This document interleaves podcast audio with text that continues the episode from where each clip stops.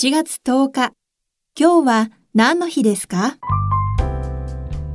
?7 月10日はウルトラマンの日です。1966年の7月10日、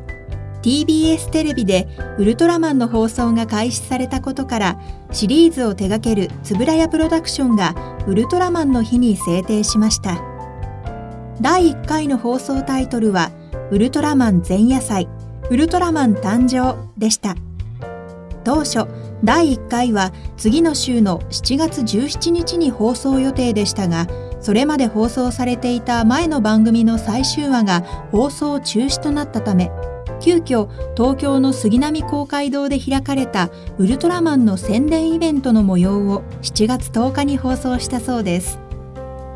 今日は何の日？今日はウルトラマンの日。ナビゲーターは私、加藤綾乃が務めました。また明日、お耳にかかりましょう。